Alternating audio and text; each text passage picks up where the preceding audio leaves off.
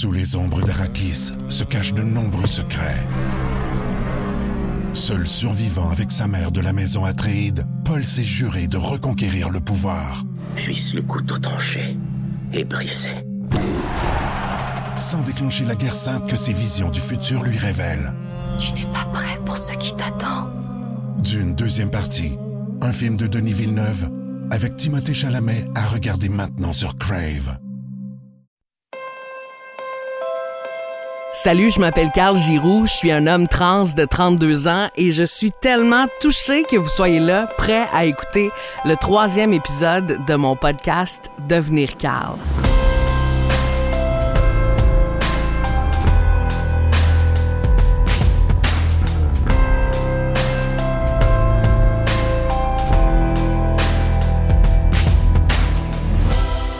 Merci d'être là. Ça me touche vraiment beaucoup de savoir que vous avez de l'intérêt à en savoir plus sur cette belle et grande aventure qui est la transition.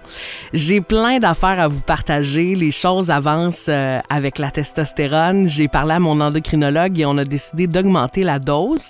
Et là, j'ai comme l'impression que ça accélère un peu les choses. D'abord, je sais pas si vous l'avez remarqué, mais ma voix, on dirait qu'elle a encore descendu d'une ou deux coches. Et euh, on dirait que ça me chatouille dans la gorge, ça me travaille, je le sens, elle monte et elle descend dans une journée. Le matin, ça arrive que j'ai une voix de trucker, c'est tellement agréable, la gang, ça n'a même pas de sens. ça me fait sentir tellement mal. C'est incroyable, ma voix vient de muer, c'était de toute beauté. Il faut absolument qu'on se jase de poils, OK? Un update s'impose. La gang, ça fait trois, quatre fois que je me rase le visage et ce feeling-là, c'est ce qu'on appelle l'euphorie de genre. C'est quand tu te sens tellement en accord entre ce que tu vois et ce que tu ressens. Entre ce que tu ressens à l'intérieur et ce que les autres voient de toi aussi. Je capote sur ma face avec du gel à raser. Je prends mon temps, là. C'est quelque chose que je fais pour prendre soin de moi. Je me rase tout doucement je me regarde dans le miroir et j'adore ce sentiment-là. Et le plus gros changement que je vis en ce moment, c'est le poil qui commence à me pousser sur le ventre et sur le chest. Deux choses. Un, wow, ça me fait tellement plaisir, c'est tellement masculin, j'aime vraiment ça, j'arrête pas de regarder en bas, je me sens tellement plus moi avec ce poil-là, c'est fou. Mais Deuxième chose, ça m'amène à vous parler de la contradiction que ça crée dans mon cerveau d'avoir du poil et d'avoir une poitrine. Une poitrine forte en plus. Ça, je trouve ça violent. Ça fait mal, sérieux, euh, littéralement, de voir cette partie-là de mon corps en ce moment. C'est comme le symbole de ma féminité. C'est l'ennemi à abattre. C'est du poison, OK? Je trouve ça très difficile. Jamais j'ai trouvé ça autant difficile de vivre avec cette poitrine-là. Euh, d'autant plus que mon visage commence à changer au niveau de la morphologie aussi, donc je le vois de plus en plus le gars que je suis. Mais là, ça, ça me bloque. La mastectomie, ça va vraiment me libérer du plus gros obstacle à mon bonheur. Donc voilà où j'en suis maintenant en majeure partie, là, c'est du positif qui est autour de moi, mais c'est sûr qu'il y a quand même certains défis, puis ça, ça en fait partie. Mais là, parlant de positif, j'ai eu le bonheur de jaser avec un gars extrêmement réfléchi que je suis depuis un bon petit bout sur les médias sociaux et qui m'aide énormément. Il a accepté de me parler de phalloplastie. Voici Dominique Thibault.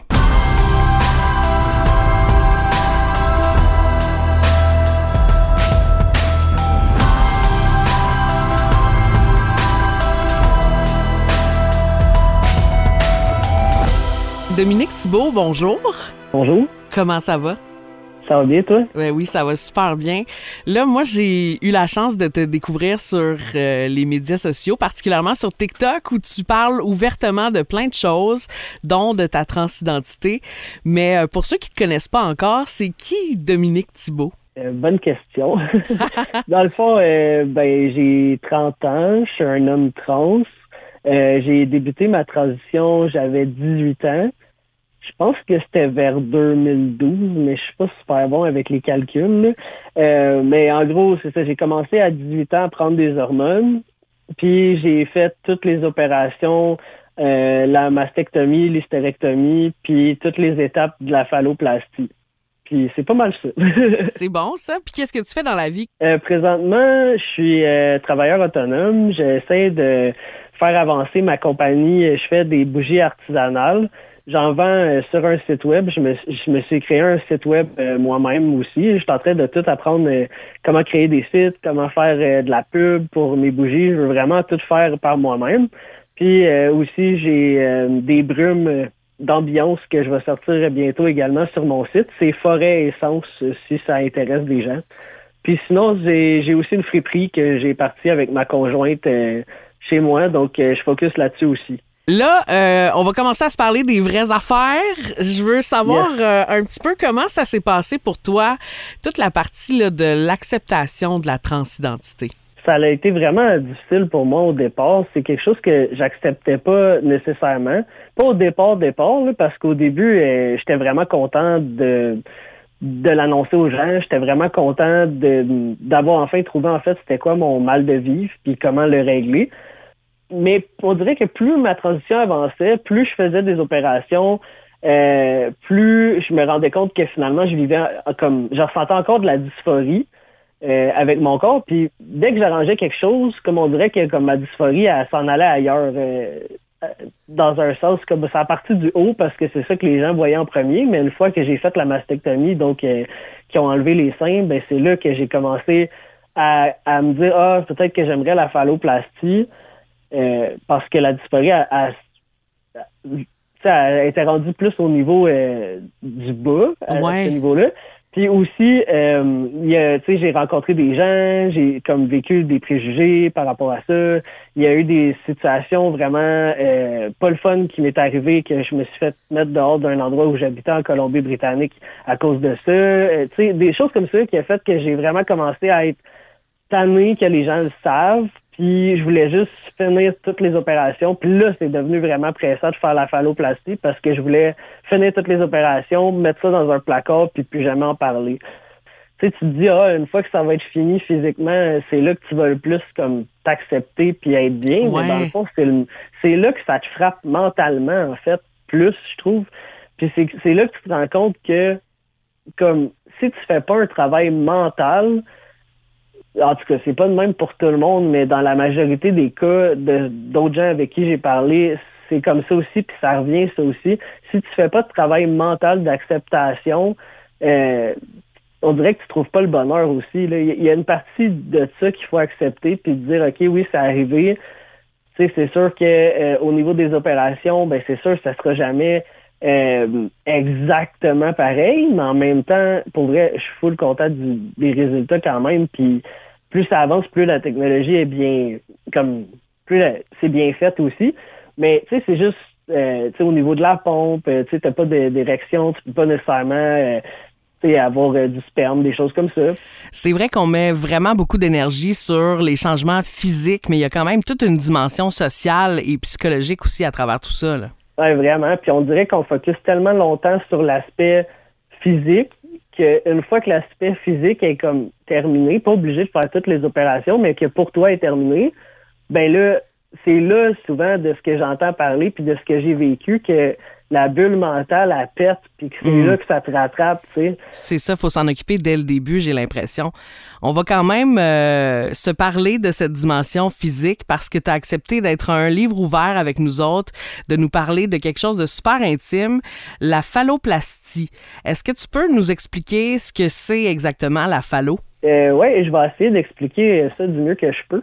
Euh, dans le fond, c'est quand ils prennent la peau de ton bras.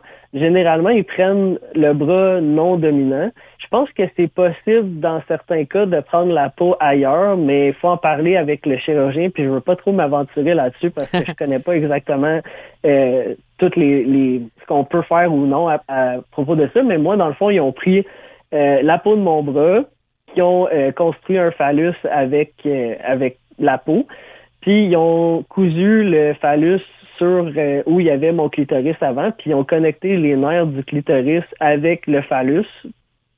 Donc ça, c'est la première partie de la phalloplastie. Puis après, ils prennent, ben comme pendant cette partie-là, ils prennent aussi un morceau de ta cuisse, ben comme juste la première couche de peau de ta cuisse pour remettre sur ton bras. parce qu'ils ont pris quand même beaucoup de couches euh, sur ton bras, fait qu'il faut qu'ils remettent une couche. C'est ça, ça c'est la première étape. Ils font ça, ils prennent aussi un artère dans ton bras pour mettre dans le phallus. Euh, puis pour euh, bâtir le scrotum, ils prennent tes grandes lèvres puis tes petites lèvres, mais t'as pas encore les testicules dedans, dans le fond. Parce que c'est des implants en silicone, puis ils referment le vagin, mais je pense que maintenant, il y a comme l'option qui referme pas le vagin aussi.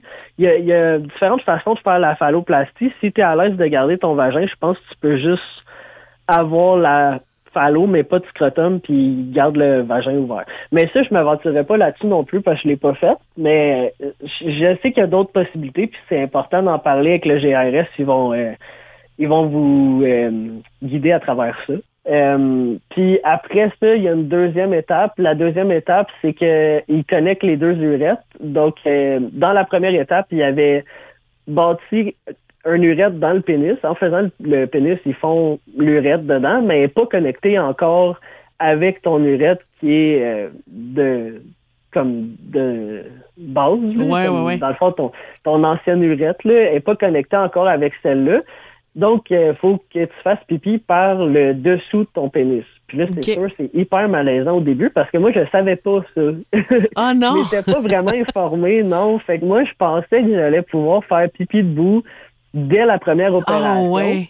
Ouais, puis ça peut arriver. Je pense qu'il y en a selon comme selon comment que la peau est faite ou combien de peau qu'ils peuvent prendre. Je pense qu'il y en a qui le font en, comme en Un une coup, étape, ouais. là. mais c'est rare. C'est vraiment rare. Puis je sais pas s'ils le font encore aujourd'hui, mais je sais que dans le temps, il y en avait qui c'était arrivé, qui étaient chanceux, puis que c'était la première fois. Mais ils font ça pour éviter euh, que ça guérisse moins comme moins ils en font à la fois, mieux ça guérit. Fait OK. que c'est c'est pour ça qu'ils font ça comme ça. Puis pour éviter qu'il y ait du poil aussi qui bloque l'urètre, parce que dans le fond, ça c'est vraiment. J'avais pas trouvé ça le fun, cette partie-là. Déjà que j'étais pas content parce que je pouvais pas faire pipi debout après la, la première opération. Ils, ils me disent par la suite que avant qu'ils connectent les deux urètres ensemble dans la deuxième, fa- fallait que j'aille chez l'esthéticienne pour qu'elle fasse de l'électrolyse dans ce trou-là. Ah ouais! Ouais, comme dans le trou par où tu fais pipi, en dessous de ton pénis. Mais là, tu te dis, Caroline, comme c'est vraiment bizarre là, d'aller chez l'esthéticienne qui connaît pas vraiment ça, probablement. Ben oui, c'est ça. D'y expliquer comme qu'il faut qu'elle fasse de l'électrolyse dans ce trou-là.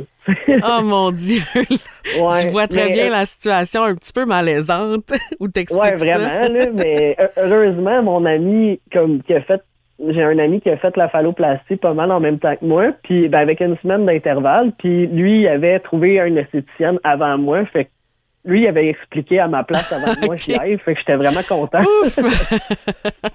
Mais c'est vrai qu'on n'en parle pas souvent de ça, mais c'est vraiment important de faire cette étape-là parce que moi, j'avais, euh, j'étais tanné de faire le laser sur mon bras parce qu'avant la phallo, en fait, il faut que tu fasses du laser sur ton bras puis qu'il y ait vraiment plus de poils parce que ça pourrait justement bloquer ton urètre parce qu'il sert aussi de la peau de ton bras pour bâtir l'urètre à Ok. l'intérieur. Puis euh, après, ils te font faire de l'électrolyse au cas où pour faire sûr qu'il reste plus de poils. Puis moi, j'aime ça quand les choses vont vite dans la vie. Puis j'étais vraiment tanné parce que ça prenait trop de temps. J'avais hâte que ça finisse. Fait que j'ai, j'ai comme j'ai menti à propos de ça, puis j'ai dit que j'avais vraiment fini l'électrolyse, puis que j'avais plus de poils, puis plus tard, je l'ai regretté. Quand ils ont connecté mes deux urettes, je pense six mois après, j'ai eu des boules de poils dans l'urètre qui bloquaient mon urètre. Oh non! Ouais, fait que c'est vraiment, vraiment important de pas mentir puis de faire ces étapes-là.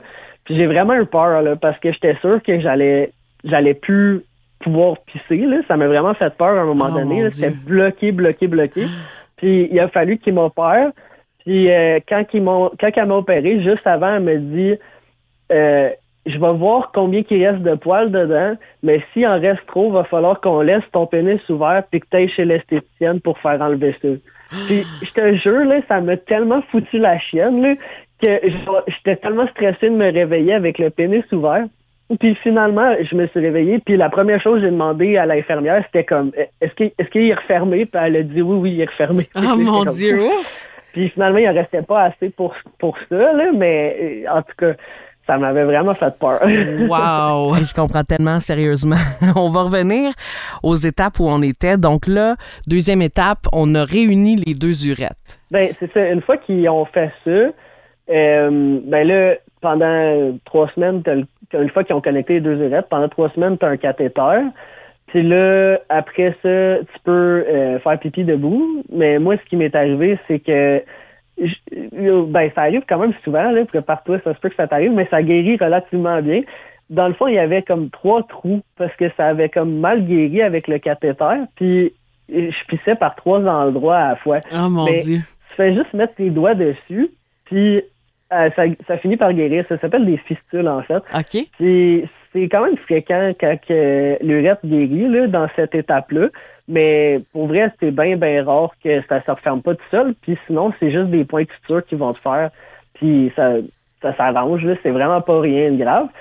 Puis ça, c'est la deuxième étape. À partir de là, j'ai comme ça a quand même relativement bien été. C'est sûr qu'il y a eu des péripéties euh, avec les poils puis des trucs comme ça. Donc, une fois que j'ai pu faire pipi debout, c'est con, mais c'est sûrement une des, des, des, choses qui m'a le plus libéré, en fait, de mon anxiété par rapport à, à ça. Puis même plus qu'avoir la pompe, parce que la pompe, c'est la troisième étape de la phalloplastie. Puis juste de pouvoir avoir des relations sexuelles avec, avec le pénis, c'est sûr, c'est le fun, mais c'est pas ça que j'ai trouvé qui était la, plus grosse étape, dans le fond. Mais c'est quoi la troisième étape euh, exactement? C'est qu'ils mettent une pompe dans ton pénis pour que tu puisses avoir des relations sexuelles euh, avec euh, pénétration. Puis, dans le fond, cette pompe-là, c'est une pompe qui était au départ conçue pour les hommes cis qui avaient des problèmes d'érection. Euh, fait que c'est ça. Celle qu'ils mettent généralement en ce moment, c'est une qui a deux tiges qui étaient faites à la base pour aller euh, dans les veines des hommes cis, mais nous, c'est pas dans les veines parce qu'il n'y a pas vraiment de veines comme dans un pénis d'homme cis. Donc, ces, deux tiges-là sont activées par une genre de pompe. En fait, c'est de l'eau qu'il y a dedans, ces tiges-là. Puis il y a un réservoir d'eau qui est euh, dans la laine, si je me souviens bien. J'ai un, un petit réservoir à l'intérieur. Pour vrai, je le sens pas, puis je me souviens pas exactement il est où, mais je pense qu'il est dans la laine. OK. J'essaie de figurer. euh, ouais, comme proche de la hanche, OK. Puis, euh, si t'as pas la pompe à la dernière étape, ils vont te mettre deux testicules en silicone. Puis si t'as euh, la pompe à la dernière étape, ben là, tu as une couille qui est ta pompe, puis l'autre couille qui est un implant en silicone, dans le fond. OK. Je sais pas si. Oui, je te suis. Oui, ça a du sens. Comment tu. Parce que là, veux, veux pas, là, c'est une nouvelle partie de ton corps que tu n'avais pas avant. Là. Ouais. Comment tu vis avec la nouveauté? Là, comme comment tu apprivoises tout ça au début? Là? Là, tu parles comme à la fin quand j'ai eu la pompe ou vraiment comme quand j'ai eu le pénis pour la première fois? Ben, je pense euh, dès le début, là, comment, comment tu vis avec ça. Parce que je veux dire, ça doit être la première étape qui est la, la plus grosse étape d'une façon, là, dans, mentalement, de faire comme, OK, il y a un nouveau morceau de moi, là, tu sais. Euh, ouais, vraiment. Là. Pour vrai, c'est assez spécial, là, comme, euh, tu sais, genre déjà que t'as mal partout, parce que c'est normal, tu viens d'avoir comme la plus grosse opération que que tu as à faire. En même temps, tu sens encore comme tu sens pas encore ton pénis parce que tu viens de l'avoir puis les nerfs ils ont pas reconnecté vraiment. Mais tu sais qu'il est là parce que tu le sens tes deux jambes pareilles, tu sais, comme tes cuisses le sentent. comme qui est là. C'est vraiment spécial. Ça prend de la place comme ça prend de la place. Puis je trouvais ça lourd là, parce que tu as eu des points de suture. Puis j'avais peur qu'il tombe. Là. Ah j'avais ouais. tellement hein? peur qu'il tombe. Ah, ben oui, tu l'as tellement attendu. Là. Genre, tu veux pas qu'il tombe. Puis euh, c'est ça, c'est qu'ils te font des points de suture. Puis là, au début, ça tire vraiment beaucoup. Puis c'est stressant parce que tu peux comme le perdre au début pour vrai, mais tu sais, il tombe pas de même, là, mais il peut comme euh, faire une nécrose puis tout, puis tu sais, il y a des risques, là, mais ça, c'est, c'est tout euh, c'est tout parlé avant ça. Ouais, mais ouais, ouais. tu sais, comme c'est quand même des risques à prendre aussi, mais pour C'est un moi, c'était clair- stress, là, clair. Hein? C'est un stress quand même que tu, que, que tu vis avec au début, là. Ouais, ouais, ben c'est sûr, tu veux que ça fonctionne. Puis c'est ça, c'est que je trouvais qu'il était tellement lourd que j'avais vraiment l'impression que les points suture allaient décrocher. Mais finalement, tout, tout s'est bien passé à ce, à ce niveau-là. Mais tu sais, j'ai dû euh, réapprendre à marcher comme du monde, tu sais, pas réapprendre à marcher littéralement, là, mais pour vrai, ça te change une démarche. Là. Oui, j'imagine. Dans un sens, là, c'est tellement bizarre, là, comme c'est tellement bizarre au début de dormir aussi, dormir de côté. À cette heure, il y a quelque chose qui me pense en cuisse. C'est différent totalement, là. Vraiment, là, comme tu sais, il y a quelque chose de, de plus dérangeant. Mettons là, comme ben à cette heure, je suis habitué, mais au début, t'es comme ben voyons donc.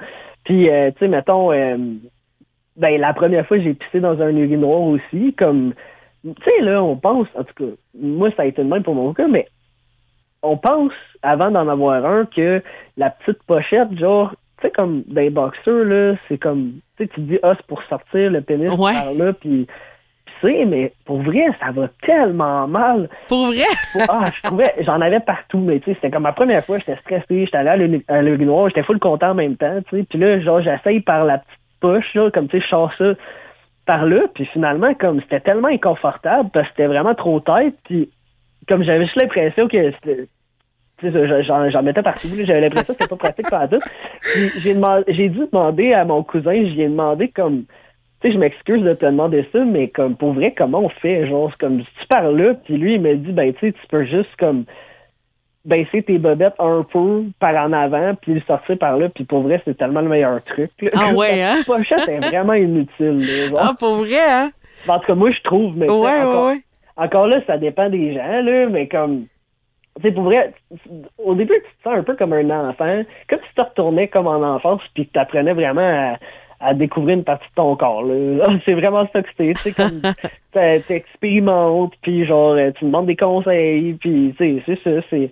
Mais c'est spécial, vraiment, là, puis, tu sais, même avec la pompe, mettons, avec la pompe, j'ai eu plus de la misère parce que comme on dirait, ça c'est la partie, mettons, push de la la partie push de ça, je pense, c'est c'est que tu as tellement vu ton ton pénis longtemps comme étant quelque chose qu'il faut que tu prennes soin. Puis ça, je, je sais que j'ai parlé avec d'autres gars aussi à propos de ça à un moment donné. Puis euh, je sais que je suis pas le seul à, à- à l'avoir ressenti ça à, cette étape-là euh, au niveau de la pompe. C'est que tu te dis ah j'ai hâte, euh, tu sais, je vais pouvoir avoir des relations sexuelles avec pénétration, tu sais, c'est le fun, puis comme puis on dirait que tu es tellement été habitué de voir ton pénis comme quelque chose de médical pendant longtemps, tu sais, comme t'en prends soin, Ouais. euh, tu sais, tu changes les passements, des fois comme euh, tu sais, il y a des complications, puis là, tu peux opérer, puis comme tu sais, on dirait qu'à un moment donné, puis t'en as tellement pris soin, puis t'as tellement, tu l'as tellement voulu aussi que c'est quasiment comme un, une perle à tes yeux. Là. Genre, Oui, c'est ben con, oui, je comprends. Ouais, fait comme on dirait qu'à un moment donné, tu l'as tellement vu de ce côté-là que c'est c'est ça aussi c'est un processus à faire de se réappro- réapproprier ça comme dans le fond ses organes génitaux comme génital en tout cas je sais pas trop euh, comment le prononcer mais c'est de se réapproprier cette partie-là de toi au niveau sexuel genre tu sais d'une façon sexuelle genre puis Mhm. ça, j'ai vraiment eu de la misère avec ça parce que j'avais comme ce blocage-là, on dirait, mais sans nécessairement savoir que c'est un blocage. Fait qu'on dirait que comme j'avais pas le goût nécessairement de faire ça au début, même si j'avais la pompe, ça m'a pris vraiment du temps avant de de vraiment vouloir l'utiliser. Puis Ouais, finalement, quand ouais, j'ai commencé à être à l'aise avec, ben pas longtemps après, elle a brisé. hein. Ouais. En tout cas, c'est une autre affaire, là, mais, Mais ouais, comme ça m'a pris un, un petit bout là, à vraiment comme voir ça niveau sexuel, genre à nouveau. Là. Y a-tu une partie de toi qui avait peur de le briser? Tu sais? Ah, c'est sûr, ben oui. Ah ouais, hein? Ben oui, Colin, comme j'avais peur que la pompe brise, finalement elle a brisé pareil. Mais tu sais, comme j'avais peur euh, de d'y faire mal, tu sais, comme c'est sûr, là, tu sais, comme même pendant un temps, c'est rationnel, là, mais comme j'avais vu un gars, comme pas longtemps après que j'ai eu la phalloplastie, j'ai vu comme un interview avec un gars en France qui avait un c'est un homme cis là, qui a eu un accident puis il a perdu son pénis pendant l'accident. Je te jure, ça m'a cré- tellement causé de l'anxiété parce que j'avais peur d'arriver à un accident puis de le perdre. Ah ouais, hein? Genre Ah. comme t'as tellement peur là, tu y penses tellement souvent mais comme pour vrai ça aussi c'est un travail à faire puis aujourd'hui je me dis il est bien accroché comme il est avec moi je, le pas là, Mais c'est comme- précieux, je peux comprendre. Oui, c'est quelque chose que tu as tellement désiré, que tu as tellement voulu, que tu as fait tellement, t'as traversé tellement d'étapes pour avoir que, tu sais, je veux dire, là, euh, tu veux pas le perdre, là. Non, c'est ça. C'est con, mais comme, c'est ça. Puis, tu sais, comme, on est, comme quand t'as des relations sexuelles, genre, tu sais, comme, aussi, t'as peur, tu sais, comme, d'y faire mal, là. Mais comme, pour vrai, il est plus fragile, là, puis il est correct, là. Mais à un moment donné, il a fallu que je me dise, comme, hey, écoute, comme, c'est correct, là. Un des risques de l'opération, c'est de ne pas retrouver tes sensations. Est-ce que c'est quelque chose qui te faisait peur? Est-ce que, ben, premièrement, est-ce que ça t'est arrivé? Est-ce que tu as perdu tes sensations? Non, pas moi. Là. Ben, tu sais, en général, comme pour vrai, je pense qu'aujourd'hui, plus ça va, plus justement, ils font bien ça. Fait c'est moins inquiétant, ce niveau-là.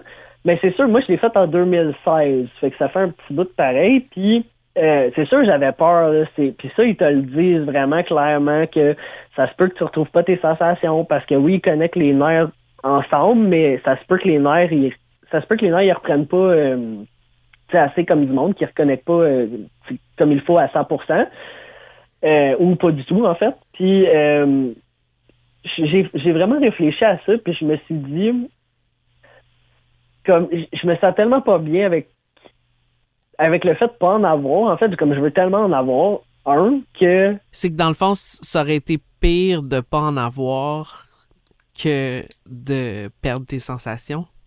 Ouais, c'est ça, mais peut-être que j'aurais pas trouvé ça le fun de pas. Ben, je suis sûr que j'aurais pas trouvé ça le fun de pas les retrouver, puis je suis vraiment content de les avoir trouvés, mais en même temps, en même temps, je pense que c'est un. Tu sais, comme tu dis, dans le fond, tu veux tellement quelque chose, mais c'est 50-50 là, dans un sens. C'est sûr qu'il y a des variations, c'est pas noir ou blanc, là. mais tu sais, comme dans un sens, c'est soit que tu essayes puis ça fonctionne bien ou que tu essayes puis ça fonctionne pas, mais comme quelque part, si tu le fais pas, ben ça. Tu sais, si tu le fais pas, tu n'auras jamais nécessairement ce que tu veux non plus. C'est ça. Fait que faut que tu pèses les pots puis les comptes, puis tu y ailles vraiment avec comment tu te sens. Puis moi, je le sentais vraiment au fond de moi. Tu sais, tu le sens. Comme faut que tu apprennes à faut avec ce que tu ressens, genre comme dans dedans. Puis moi, quand j'ai un feeling en dedans, c'est souvent sur ça que je me base. Là. Sérieusement, ça a été un bonheur de jaser avec Dominique. J'ai tellement apprécié sa sincérité, euh, son ouverture, sa générosité de nous laisser embarquer comme ça dans son intimité. Euh, si jamais vous voulez des informations vraiment à jour, et euh, précise par rapport à la phalloplastie, il faut aller sur le site internet du GRS Montréal, le centre qui s'occupe de faire ces opérations-là. On se reparle dans le prochain épisode.